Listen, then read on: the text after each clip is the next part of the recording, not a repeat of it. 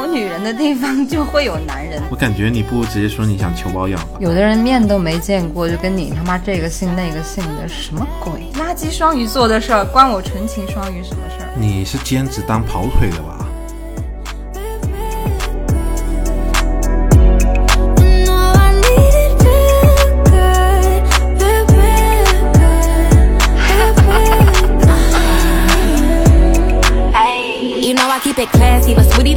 Nasty. But two shots on my poppin' like a Zanny. Gas up the jet, nigga, take me to Miami. Fresh fruit, licking on my titty while I'm tanning. Please, take it hella deep, ooh, that my expertise. Squirt like a soda, suck it off your teeth. Yeah, that volleyball booty, I keep 大家好，欢迎收听喷泉播客，我是你们的熊叔。Hello，大家好，我是你们的乔乔。大家好，我是石宇。Hello，大家好，我是明明。今天呢，又是四位好朋友齐聚一堂了。然后今天我们来聊一个特别有趣的话题啊，因为现在嘛，我们已经疫情有三年了，相信大部分人呢都没有太多的机会出门社交，可能往常一些可以认识到异性朋友的渠道呢，因为疫情的关系都被搁置了。那其实现在大部分人呢，可能就会有一些其他的途径去认识异性，所以我们今天就来聊一聊啊，就是我们在社交软件上面遇到过一些奇葩的，或者说遇到一些感觉特别好的一些朋友的这种经历，也算是一个小小的吐槽吧。今天的节目的话，我觉得应该会是一个比较轻松愉快的节目。所以说，一般你们是在哪里去认识这些新朋友的？因为我平时比较少用这些软件去认识新朋友。那我们是怎么认识的呢？我们几个人是怎么认识的呢？我们是在某一个黑色软件上面认识的。啊、我以为是托梦认识的呢。我觉得现在大部分年轻人两种途径吧，你要么就是可能跟朋友出去玩儿，然后通过朋友认识的这种在线下认识的朋友。那还有一种的话，我觉得无非就是社交软件嘛。除了社交软件，还有朋友介绍啊，还有一种途径呢，就是这两年比较流行的，就是通过剧本杀组局去认识一些新的朋友。哦，这个我有听过，但是我没有玩过。哎，你没有玩过吗？我没有，我是实在接受不了开两个多小时的会。其实之前经常去玩的，但是这些局都是非常非常要好的一些发小或者一些同学，都是认识的人。我也没玩过，有一些社恐，所以不大愿意跟陌生人人在一起。啊因为我朋友圈里面呢，就有一些是剧本杀的老板啊，然后他们经常就会在朋友圈里面发一些推文，就说现在什么本缺什么人，来问人家有没有兴趣过来一起玩，然后就是他们帮别人去组局的，就可能你只有两个朋友，但是你们又很想玩剧本杀，凑不够人数的话，老板就会帮你们去组局。对啊，他们都会在朋友圈发一些这种消息嘛，比如说七女一男等一男，你像这种消息，你能拒绝吗？当然我可以，我拒绝不了。因为我也没有去过陌生人的局。话说去剧本杀的人，他们年龄应该是比较小的吧？普遍都是九五后到零零后这个阶段吧，大学生还有刚出社会的那些人。如果说出来社会两三年，工作比较忙的话，我相信他休息日不会浪费那么多时间去重新再去开一个会吧。哎，我倒是有几个同龄的同学很热衷于刷本。我还以为说你有几个同龄的朋友热衷于刷社交软件哦、你跟我是同龄的吗，熊叔？啊，我应该比你大一点点吧？所以你才是我们这四个里面玩剧本杀的吗？我其实很久没有玩过剧本杀了。哎，我在想啊，你们在说这个剧本杀的时候，我突然间想，如果我是一个剧本杀的店的老板的话，我一定会经常发一些美女来店里面玩剧本杀的一些照片，然后我就会大量的去聚集一些男性的一些客户，然后在社群里面发这些很多小姐姐过来玩，然后吸引他们。对啊，，这就是营销手段嘛。据我所知道的。是已经有老板这样做了，而且他们还会发一些比较好看一点的小哥哥来吸引一些女性，双向的一个杀猪盘。肯定会啊，因为有女人的地方就会有男人，但是有男人的地方不一定会有女人嘛，对吧？你知道有些社交软件上面就有很多机器人呐、他们会大量的做一些女性的机器人，因为他们深知这一点嘛，就是有美女的地方就一定会有男性，而男性呢却是一个最大的付费群体，在这种社交软件上面，所以他们就会制造大量的这种机器人的女性号，然后去吸引那些男性过来。而且我有时候在刷短视频的时候，我也有看到，就是很多社交软件上面的推广，他们推广的内容呢，都是说，哎，我在上面找到了一个很聊得来的女生，然后可以跟我共度余生。他其实就是想去吸引一些男性用户嘛。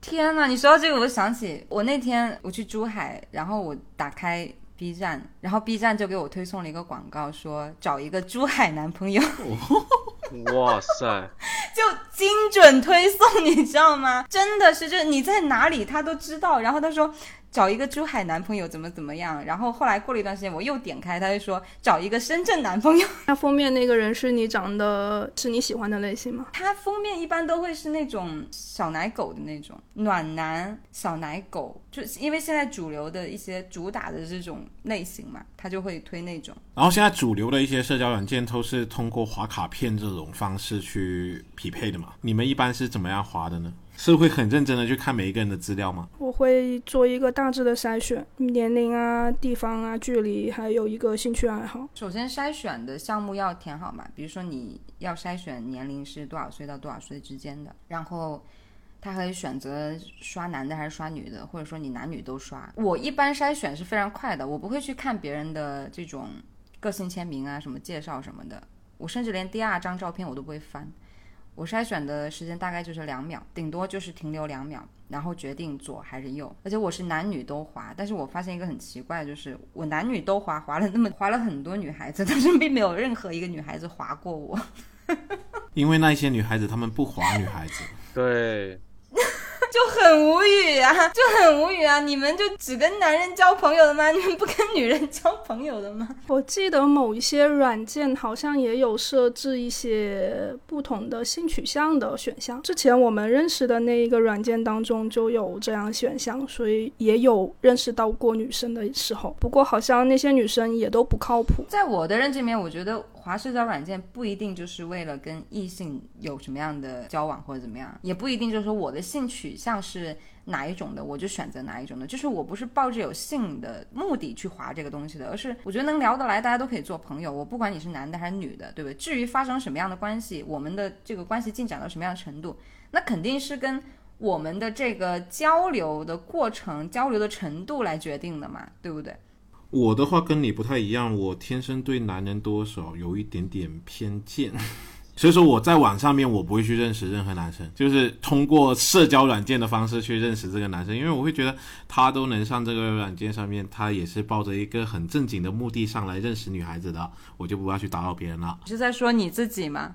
我不知道怎么接好，哎，你们人设包袱很重哎。那很难讲的嘛，说不定我有一些比较好一点的异性朋友还是会听我们的节目的嘛，我肯定不能暴露太多的自己啊。比较好的异性朋友不能暴露自己，这是一个很矛盾的，说明你们两个关系并不好。所以说，你们在划到一个朋友以后啊，我们不说是异性还是同性，你们的开场白一般会说什么呢？就嗨呀、啊，就嗨完以后呢，肯定还要接，肯定要有一个人主动的去找话题聊嘛，要不然很陷入僵局啊。我会先看他的资料嘛，比如说他有哪一些兴趣爱好，或者他照片里面有没有出现过宠物，或者是他喜欢玩摄影之类的，然后用这个来开头，这样有点投其所好的意思吧。啊，我基本上也会这样，但是有时候刷到的一些女生呢，她们的照片就只有自拍，然后还有美食，我都不知道怎么开场比较好。就说你上次去吃的那餐厅好吃吗？难道这样说啊？就很表面，就是他们放在上面的一些东西，就是让你看不出来他实际的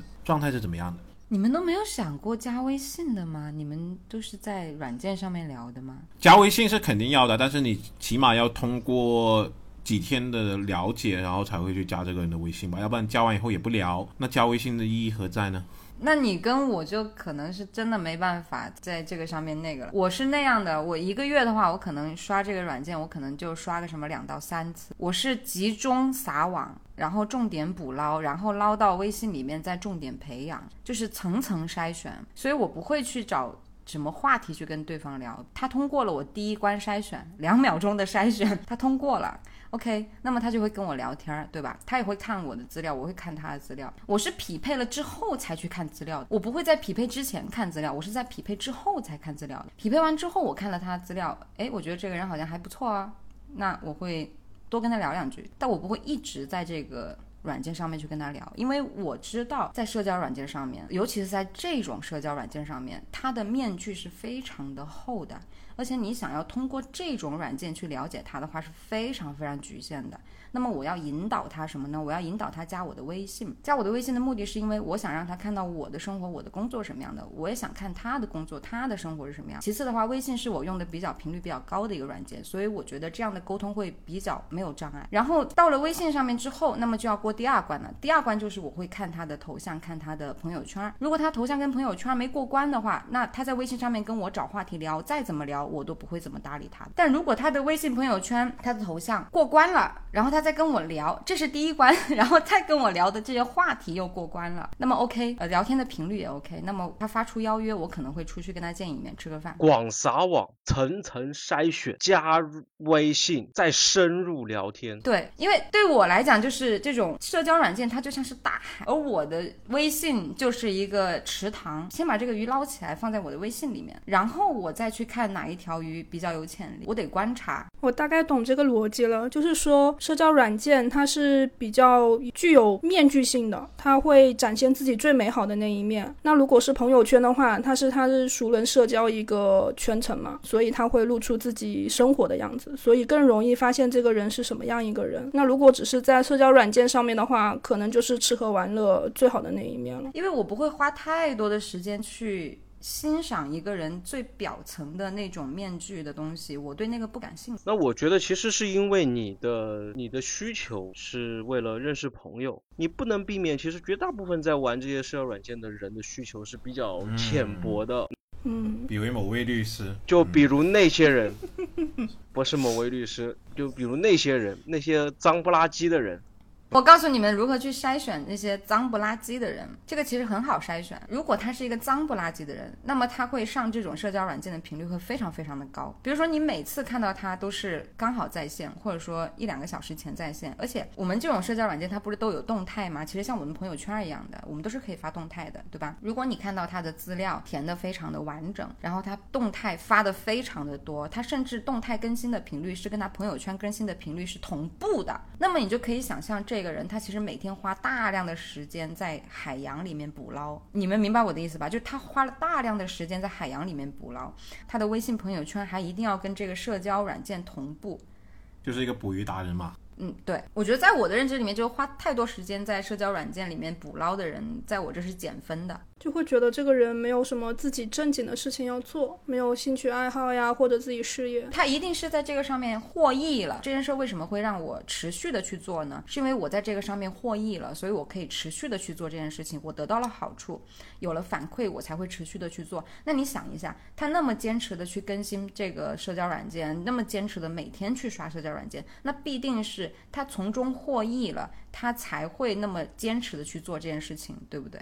如果他没有获益的话，他早就已经放弃了。所以由此可以倒回去推算，他这个人之前遇到的那一些人是什么样子，他自己本身是什么样子，他的人品大概是什么样子。就是他肯定是那种大量的捕捞，而且他的筛选机制一定是不严苛的。因为我们都知道，如果你的筛选机制非常严苛的话，其实有只有少部分的人可以。被你留下来，大部分的人都是被你给筛掉的。我们说白话就是不挑食。还有另外一种可能呢，他们这个这么诚心的经营这些消息啊、状态啊，还有可能是杀猪盘呢。嗯，也也有可能。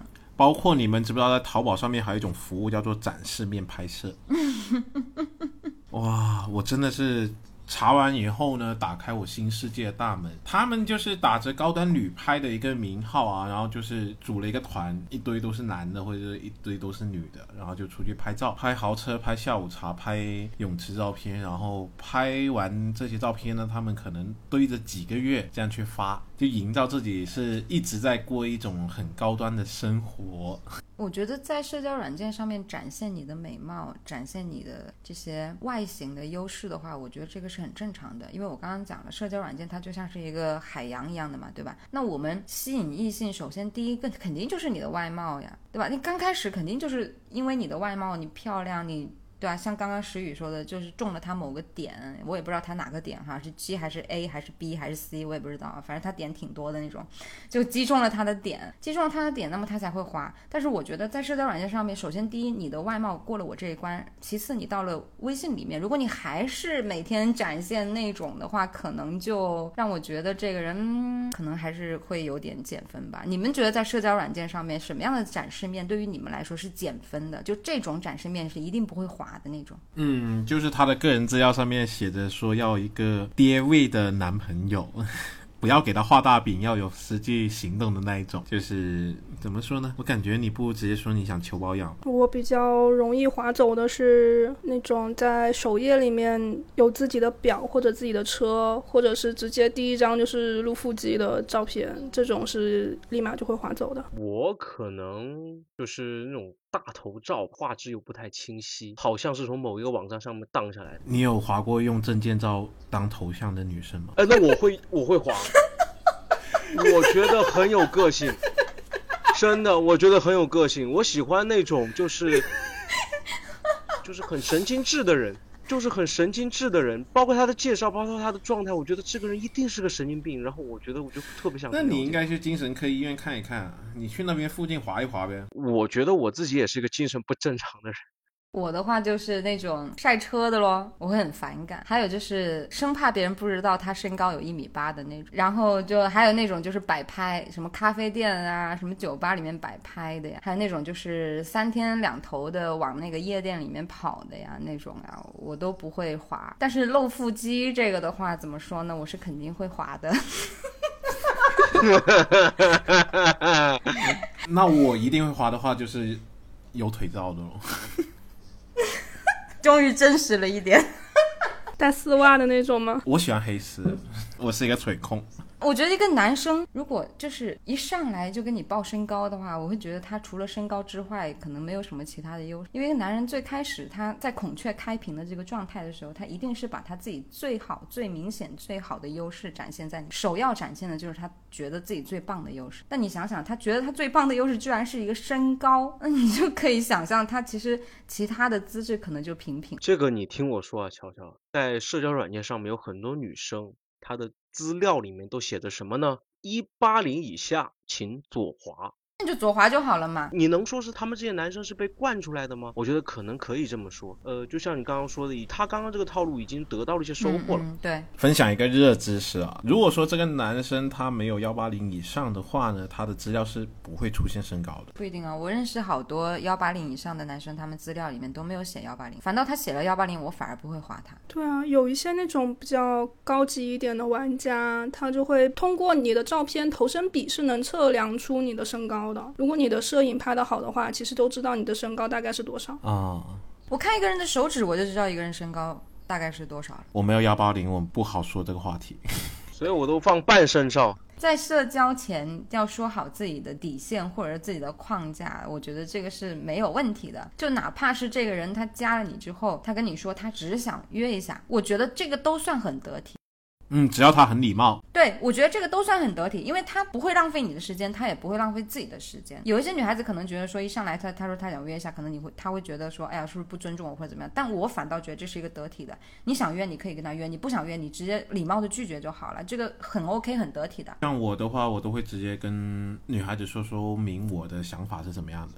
我会用一个方法来测试，就会有一些男生他家里总是关心你啊，总是嘘寒问暖的，然后又不肯说实话。我会用一个游戏方式，然后来跟他互动，去猜测一下他到底什么目的，就是玩骰子。我问一个问题，你回一句这样，然后玩着玩着就会逐渐深入一些话题，然后就大概知道他什么意思。真心话大冒险，啊，这样子的吗？对对对对对，啊，真心话大冒险算是一个破冰活动嘛？就问一些什么样的问题？我不会怎么去问，我会问一些无关痛痒的话题，我会通过这一个人问我的问题来猜测他的想法。哦，那你们还挺得体的哈。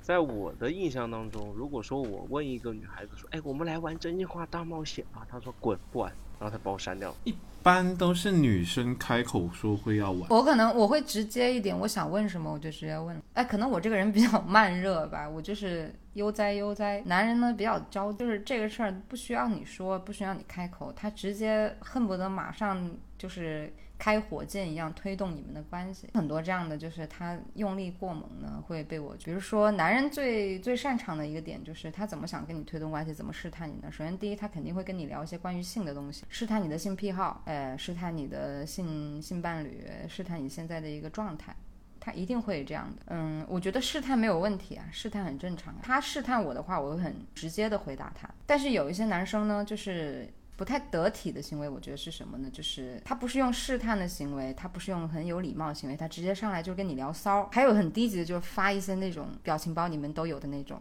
我没有，我没有，我没有，我没有，我没有那种表情包，我真没有那种表情包。我有时候是有点不太近人情的哈，但是我觉得我这样的性格呢，其实会给我自己减少很多的麻烦。比如说一个男生，我并没有想要跟他聊骚，或者说我觉得这个人还 OK，但是我觉得他太用力过猛了，他太着急想要跟我推进关系了，他太过早的去跟我展开这一段聊天了，然后他发了一个这样的表情包过来的话，我会很直接、很明确的告诉他，你发这个表情包让我感觉到我被冒犯了，你可能误会了我跟你之间的关系程度，我们之间的关系还没有到这种程度吧。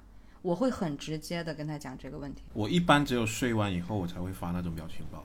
有些人可能会觉得，哎，我不好意思去说啊，明明人家这样的方式跟你聊天，你还觉得不舒服，但是你又不好意思去讲，你还碍于面子的话，我觉得后面会搞得很麻烦。我觉得如果说对方让你不舒服的话，就直截了当一点拒绝，然后跟对方说你这样冒犯到我。对啊，有一些人他是分不清楚那个边界的，你跟他可以聊这种性话题，你也可以去试探对方这些性伴侣之类的问题，但是是不要把我跟你现在就融为一种关系了，我可以跟你发生什么事情了那种。关系，我只是单独就在说这个性话题而已。而且他们男性很容易犯一个错误，就是当这个女生跟我聊了性话题的时候，就好像他们可以去窥探这个女生的隐私一样的。比如说，我可以单纯的去聊一个性癖好，但是我不能接受别人去窥探我的性癖好，这是完全两种。你可以自己主动的暴露你的性癖好跟我聊，你愿意讲。如果我愿意听的话，但是你不能主动的去窥探我的性癖好。实不相瞒，这两年我已经失去了聊骚的能力。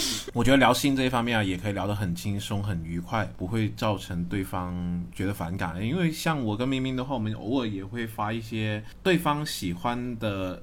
东西，然后我们发给对方去看，就是可能他在刷微博，他就看到这个图片，说，嗯，他一定喜欢，他就会转发给我。就我觉得这种的话也是挺好的，就是好物分享。你要有知道对方能不能接受，喜不喜欢，你不要说关系都还没到那一步，突然之间就冒犯别人，对吧？这是一个很不尊重对方的行为。有的人面都没见过，就跟你他妈这个姓那个姓的，什么鬼？我比较好奇的问你们一下，你们会去刚加一个人的时候就问别人的生日是几号吗？会啊。因为我一般会问，就是你是什么星座的呀？啊，你是几月份的呀？如果是大家同星座的话，会问一下。比如说他也是白羊座的，哎，你是四月份、三月份啊？三月几号啊？啊，那我们离得很近啊，这不就聊上了吗？像我跟明明的话，我们两个人生日就刚好差一天了。而且星座是一个很能够破冰的一个话题。是的，是的，是的。我没有哎。就聊星座、聊生日的话，其实会拉近彼此的呃距离感哦。不是，主要是别人都知道我是双鱼座之后，就是说渣，这也是拉近了距离嘛？哎，这个话题不就来了吗？渣，我才不渣呢！垃圾双鱼座的事儿，关我纯情双鱼什么事儿？所以说，一般你们在社交软件上面认识到的朋友，你们会多久约他们出来现实上面碰一碰呢？哇，我已经好久好久没有约过社交软件上的。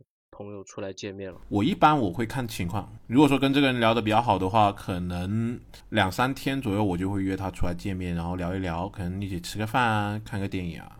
我觉得聊的时间大概在一个星期左右是最合适的吧。聊的时间太长了，其实我觉得能见面的机会不太可能。但聊的时间太短的话也没太可能。但是我最近就发现有一种这样的情况，就是有一些男生他跟你没怎么聊。没聊过几句话，明显的你都不想理他。呃，不想理他的原因呢有很多，一个是他的朋友圈里面让我看到了一些我下头的一些行为，或者说他朋友圈里面压根啥都没有。还有一个就是什么呢？就是这些男人他头像也不是他自己，朋友圈也没有他自己的照片，就我压根都不知道你长得啥样，你就也没跟我聊过几句，你就直接约我出来，你哪来的自信觉得能出来？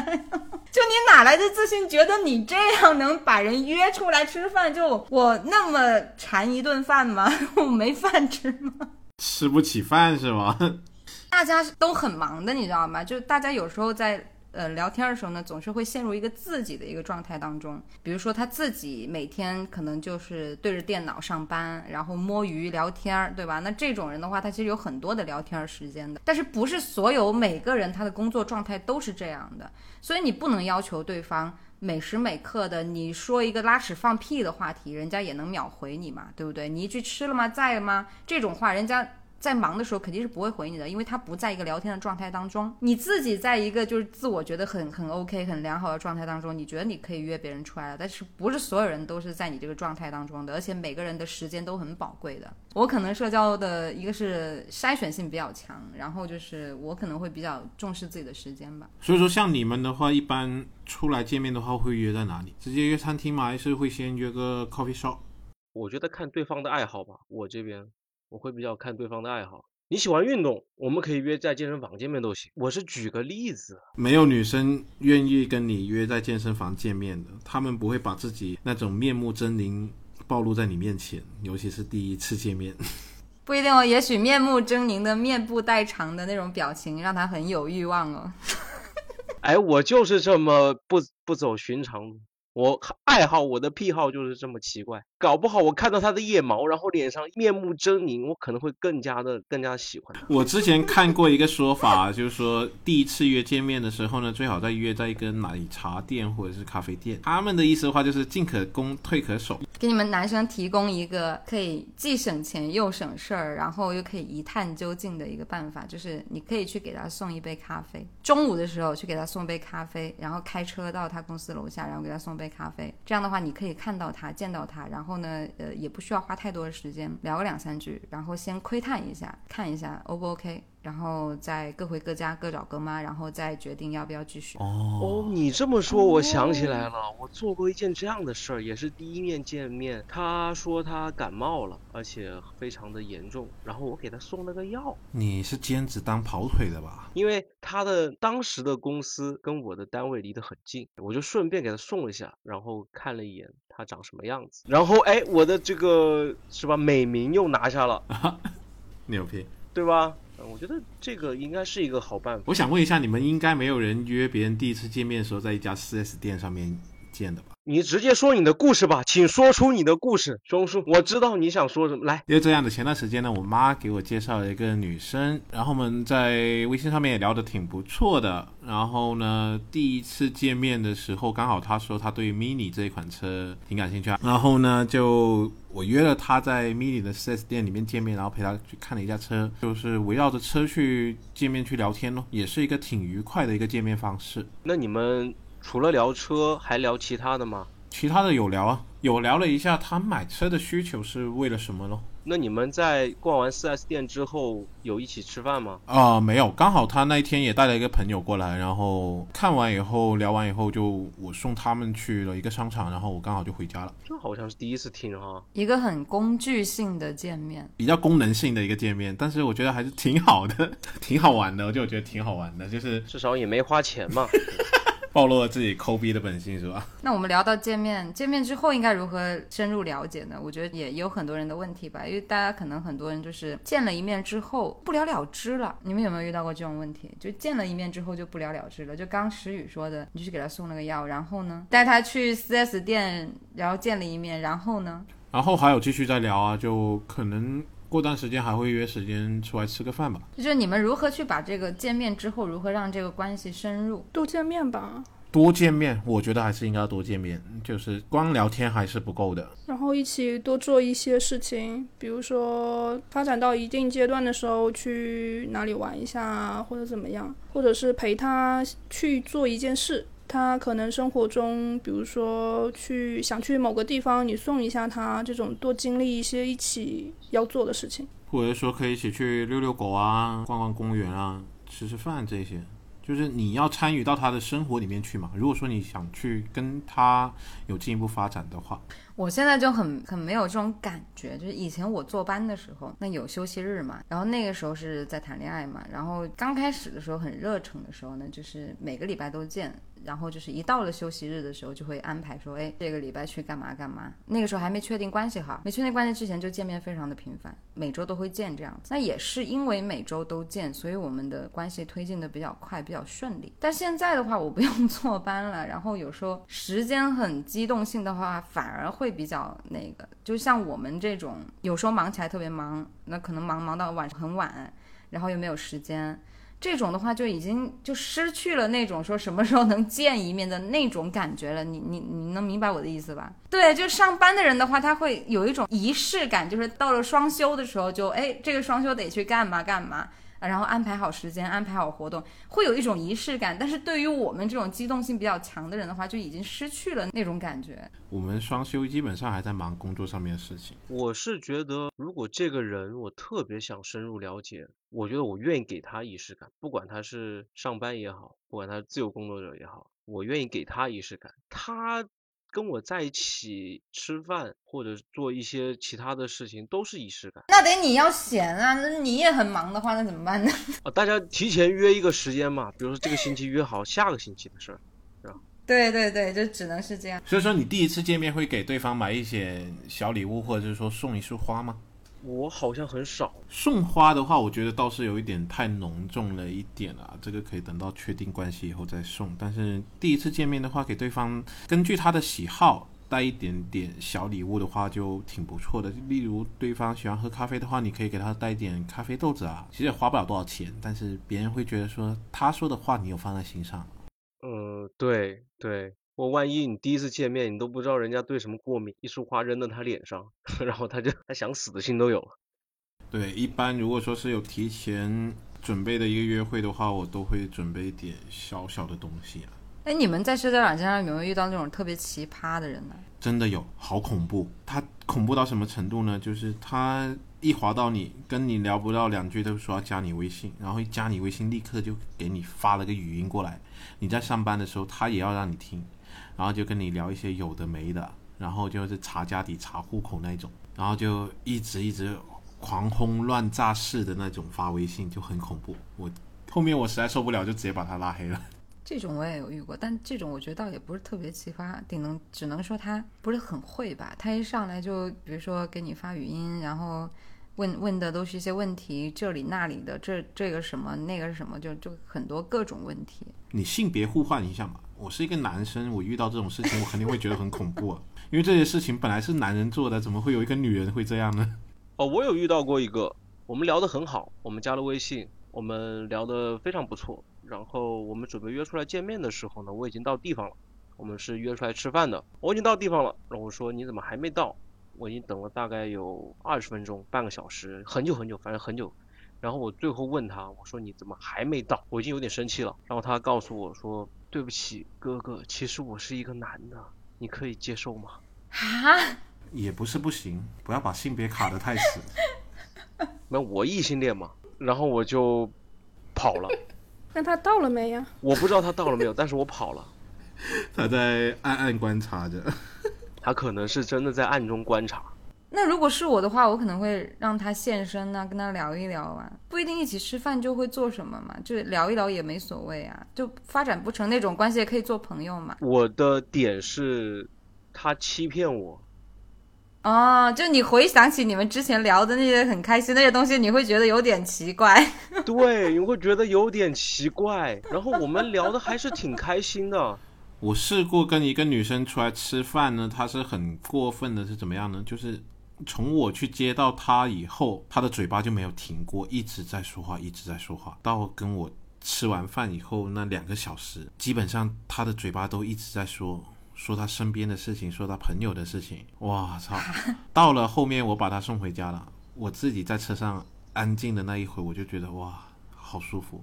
我连续抽了三口烟。可是熊叔，你换个角度想，他可能就喜欢你啊，才愿意把自己的事情分享给你啊。我觉得他只是单纯的表达欲比较强烈一点，搞不好遇见一个他不喜欢的人，他就不想说话呢。哎，这个好难啊！就是两个人见面，刚开始第一次见面的时候，就是一直说话也不是，然后不说话也不是，就是这个度还是很难去把控的，你知道吗？那你要有互动嘛，要有有来有回嘛。那你总不能说只有他说没有我说嘛，是吧？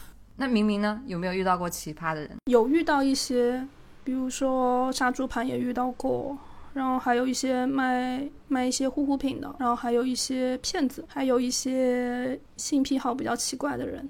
有没有就是那种，就是他是一个正常的人，他是一个真的人，他不是杀猪盘，但是你觉得见面之后的感觉特别不好，特别的奇葩，他是一个特别奇葩的人，他做了一些非常奇葩的事情。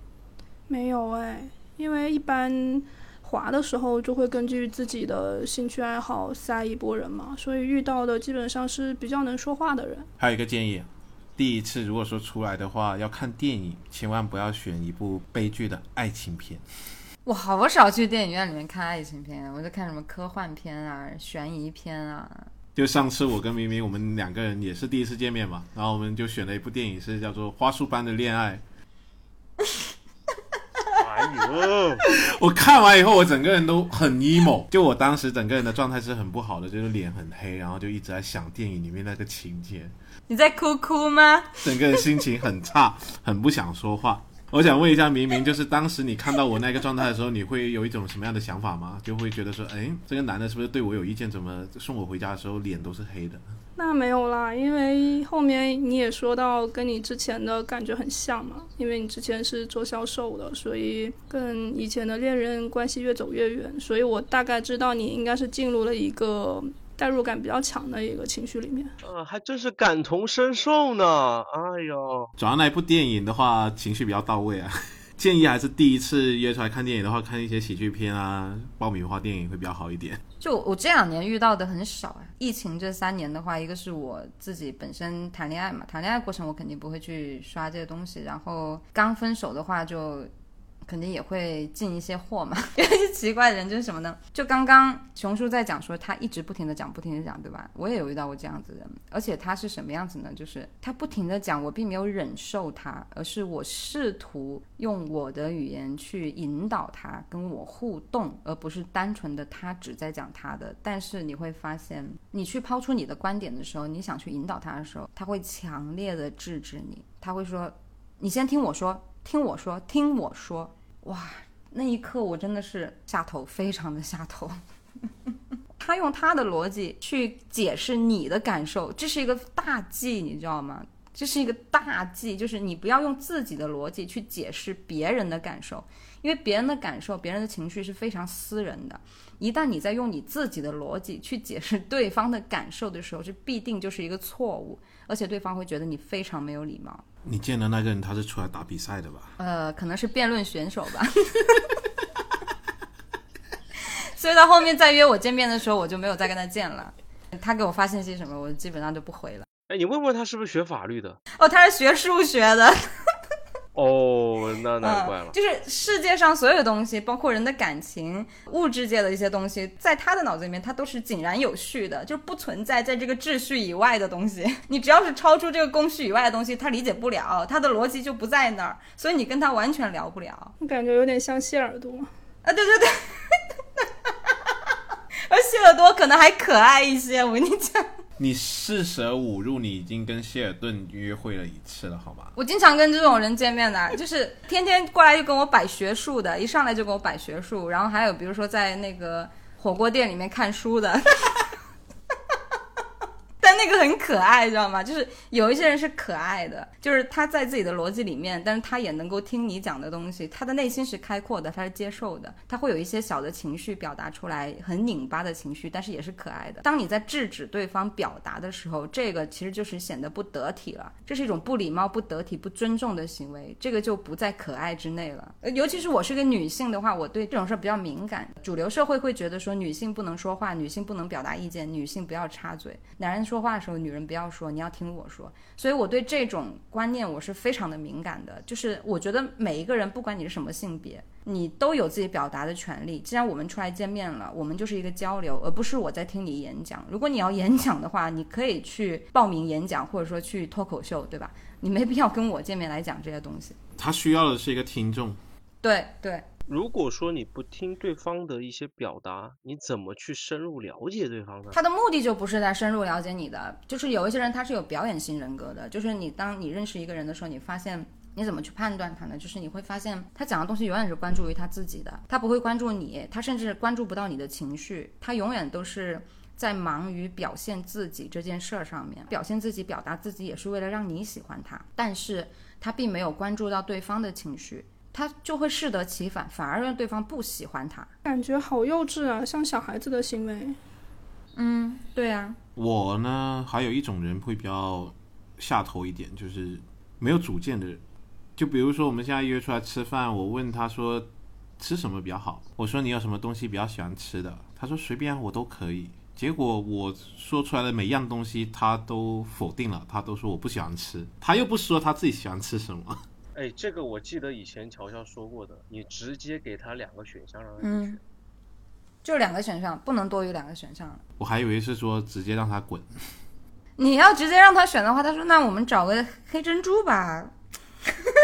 麦当劳的黑珍珠套餐吗？随便啊，黑珍珠都行。我想起来，我遇到一个奇葩的，就是加了微信之后，发现他的头像跟他朋友圈都是他自己，但是他的朋友圈都是一些类似于海南的热带地区的泳装照片，然后那一些跟他一起拍照的男性也都是身材特别好的，然后每天都在玩，然后我就想着这是不是一某一个特殊职业的人呢？但他长得也特别好看，然后聊了一段时间。然后就发现跟这个人没什么话题，就删了。哦，是男模吗？不知道哎，感觉他应该是那种到处飞的。哎，说到这个展示自己的话，我觉得女孩子偶尔展示一下自己的美貌，这个是很正常的事儿。但我觉得，如果一个男的天天发自拍，是怎么回事儿？发自拍倒没什么问题，如果说是发他拍的话，就是有一点点问题了。你是出门带了个摄影师吗？对对对，而且是那种看上去角度是选过的。哦。不是一个男的天天发自拍耶，天天发。你是在骂我们两个人吗？啊，你们天天发吗？倒没有，隔一段时间吧。我今年都没怎么发，一周发个什么一次，我觉得可以，但是天天发耶，天天发是有点过分。就是导致你点开他的朋友圈，你翻一下，全都自拍。他是对自己的容貌有多自信吗？有没有去研究过一个人的朋友圈？我一般会看他发的内容咯，就是看他是发自拍比较多，还是发他的方向盘啊、雪茄、威士忌这些东西比较多。我跟你讲，我很喜欢去研究男人的朋友圈，我不喜欢看女人的朋友圈，因为女孩子的朋友圈的话，基本上千篇一律吧，来来去去都是自拍啊，没什么好看。你不会看他的文字的吗？配文很多人都是直接在网络上面抄的文案啊，更加没什么好看，还不如男人的有意思。我跟你讲。明明把刚刚那个男模的微信推给他，好，我回头找一找，让他好好研究一下。非常喜欢去研究对方朋友圈，因为在我看来，我能知道他最近的生活状态是什么样。他的他的朋友圈会反映出他的交友的目的，所以如果说我觉得他的交友目的跟我是一样的。那我们是可以深入去了解。还有一种人的朋友圈，我看到以后就会避之不及，就是一直发他与朋友之间的聊天截图，然后还有深夜 emo 啊。发一些网易云的歌出来啊，因为我觉得这个人很情绪化，跟他交流的话就没有什么情绪价值。每个人把朋友圈当做不同的东西吧，有些人把朋友圈当做是一种自己的一个偏向于工作的展示面。我觉得大部分人都会在朋友圈里面展现一下自己的工作。如果说这个工作是自己比较满意的哈，自己觉得在这个工作上面能够找到自己的一些认可感的，他就一定会展示自己的工作。但一般不展示工作的人呢，就两个可能，一个就是他工作不体面，没有什么认可感；第二个可能就是他工作呢就是不方便展示，这个都是有可能的。那不发。朋友圈的话，我觉得也也是这两种可能。第一种就是说他活得比较不是那么好，就最近活得可能不太开心、不太痛快，所以他不发朋友圈。还有一种就是说他忙于工作，然后他工作呢也不是一件可以就是说拿出来讨论的一些东西。他的职业不允许他发朋友圈，很多体制内的人他是。单位会检查的，就不能随便发的。对，说到这个，我想起来，好像军队里面会查聊天记录，就是说，如果你聊了不同的女生。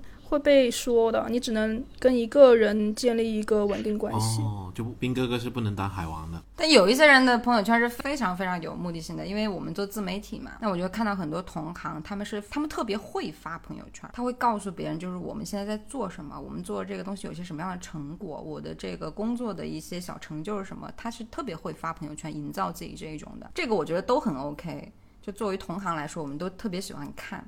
但有一些人的朋友圈，我是觉得不太能理解的是什么呢？就是你知道，多多少少我们发朋友圈都是带有一种秀优越感的一种虚荣心哈、这个东西不得不承认，确实是这样的，每个人都这样，在座的四位我们都有这种虚荣心。但是有一些人，就是你你不能理解，就是他每天都在秀这种自己很 enjoy 的这种这种状态。就在我的认知里面，我觉得如果你真的是一个很 enjoy 的人，你你的生活状态到达那个层次的话，那么这个就是成为你的日常了。我们太日常东西是不会去发的。对吧？比如说我日常就是工作，我不可能每天都发我的工作状态什么的，我们不会去发这种东西，只是因为这个东西肯定它是你拥有了你本不应该拥有的东西，所以你才会觉得把它拿出来炫耀。那就是越缺什么就越说什么了。哎，对对对对对，就是你自己越缺少什么，你越会炫耀什么。我看朋友圈里面很多人，哎，我前两年的时候有经常看到朋友圈里面有人秀这个什么雪茄呀、威士忌呀，在那里很 enjoy 的状态啊，每天都秀。但我今年的时候，尤其是今年，我发现这些人都不见了。你们有没有发现？因为他们现在就不秀雪茄了，他们现在秀的是精致露营。是吗？对，换了方向了。现在秀雪茄会让人家说油腻男，不行啊。现在要秀什么呢？精致露营，他需要营造一个形象，营造一个很懂得生活的一个形象。而且我被盗图的事情已经很多次了。我有时候觉得说，女孩子打造自己的这种展示面很正常，对吧？而且你要到的话，肯定也是到那种比较高端的图，显得自己很高端的图。但是我没有想到，就是我一碗凉粉的图片也会被一个男的倒过去打造自己的朋友圈，真的是不理解。你要相信你很高端，我一碗八块钱的凉粉，现在八块钱的凉粉都吃不起吗。所以我其实在想的就是，其实大家在朋友圈里面人设其实都挺虚假的，就还是多见面吧，真的多见面，多见面，然后聊一些事儿，你就能够更多的去了解。而且我今天就是朋友给我发了一个什么聊天记录，就是说那个石宇，你经常遇到那种问题，就是聊两句，这个女生就问你，你是不是想约，或者说你是不是跟每个女孩都这么聊天，就类似于那种，好像很多人会觉得说我在社交软件上面认识一个人，然后这个人对我有什么目的，然后就会觉得很很很那个或者怎么样。其实我觉得人之间交往真的简单一点，不要搞那么就是大大方方的，你喜欢就喜欢，不喜欢就是不喜欢。你喜欢这个人，你就多跟他出来见面，多吃个饭，不会怎么样的，对吧？你不要觉得你是长生肉，别人舔你一下就长生不老了，就这个东西其实太正常了。你喜欢就是喜欢，不喜欢就不喜欢。我对我来说最下头的行为是什么呢？我觉得不管是男人还是女人哈，你们不知道能不能遇到这种人，就是。他也不明确的跟你说喜欢，也不明确的跟你说不喜欢，他就是跟你这么暧昧着，哎，就是这么跟你暧昧着，然后每天就是跟你这么不咸不淡的聊着，也不问你什么，也不窥探你什么，就是也不给一个什么，你说出来见面呢，他又别别扭扭的啊，又这样又那样的，然后你给他发信息，他明明看到了，他不回，他发朋友圈儿，就我身边有很多男性朋友跟我讲过这个问题，就是有些女的她就是这么吊着你，你她故意不回你的信息，但是她发朋友圈儿，这种事儿其实女人觉得可能是哎我欲擒故纵啊，我的小套路啊，怎么怎么样啊，实际上对于男人来讲，这种事儿特别下头。你说的那些朋友是不是姓熊的？就就是这样，我觉得不管是对于男人来讲，还是对于女人来讲，都是一样的吧。就是你喜欢的话，就出来见面，你不要说什么又又聊这个又聊那个，没什么好聊的，就是见面。我觉得人与人之间的相处，就是一个人高不高级，不是说我见他一面，我跟他在微信上面聊了什么样的话题，我就能判断这个人高不高级的。一个人高不高级，一个人什么段位，跟你能不能合得来，一定是在你们相处的整个过程当中，不断的不断的去感受的。比如说我刚开始认识熊叔的时候，我觉得熊叔这个人是个傻逼，但是后来我们两个人共事了，我们一起打造这个事业，我们把这个事业做得越来越好，哎，觉得这个人还不错，对吧？还是能处的。就是在长期的相处和打磨之后，你才能够真正看到这个人，才能真正的去认识这个人。真的是这样的，你们不要笑啊！就是有的人就是刚见面的时候，你真的压根儿就不认识他。虽然说你们吃过饭，但有的人就是你刚开始见到他的时候，你觉得他这个人挺不错的哈，然后长得也挺帅的，各各式各样的怎么样的。相处一段呃一段时间之后，你发现这个人脑子里面没什么东西。回头我们去工商局办理一下退股协议吧。我的意思就是说，要多见面，多交流，就是你要把这个东西，人际关系这个东西，你要把它当做是一个存折，你得不断的往里面存钱。这个钱不是说我在微信上面跟他聊个骚，我就能往里面存钱的。存钱就是我们多见面，多吃饭，多聊天，多沟通，多共事。这个就能叫存钱的行为，我们多一起去做一件事情，对吧？像刚刚明明说的，我们一起做一件事情啊，一起去，对吧？有些什么样的爱好，都是往里面存钱的这种行为。其实，在网络上面去聊骚这件事情啊，在男女看来都是一件比较低级的事。嗯。除非说真的是大家睡了咯，你睡完以后你可以聊，但是我觉得睡之前的话还是不要去聊了。哎，你们有没有碰到那一种，比如说才见几次面不到就想立马确认你的喜好程度，比如说你有多喜欢我，你想跟我怎么怎么样，然后说很后面很后面的一些发展的情况，就会有一些人他就是希望立马确定你的感情浓厚程度，然后希望立马得到一个回应和一个肯定的答复或者是承诺，你们应该。会很害怕这种人吧？用力过猛。我倒是有听身边的朋友跟我讲过，就是跟一个女的认识，然后睡了一次之后，那个女的问他：“我们什么时候结婚啊？”我觉得感情是要相处下来的，不断的像乔乔说的，像有一个存钱罐一样，不断的往里面存钱，而不是说我一开始就能明确的知道这个存钱罐能达到多少多少的一个目标数。我觉得两个人啊，能不能进一步的发展走下去啊，其实是看当时的那个氛围、那个气氛。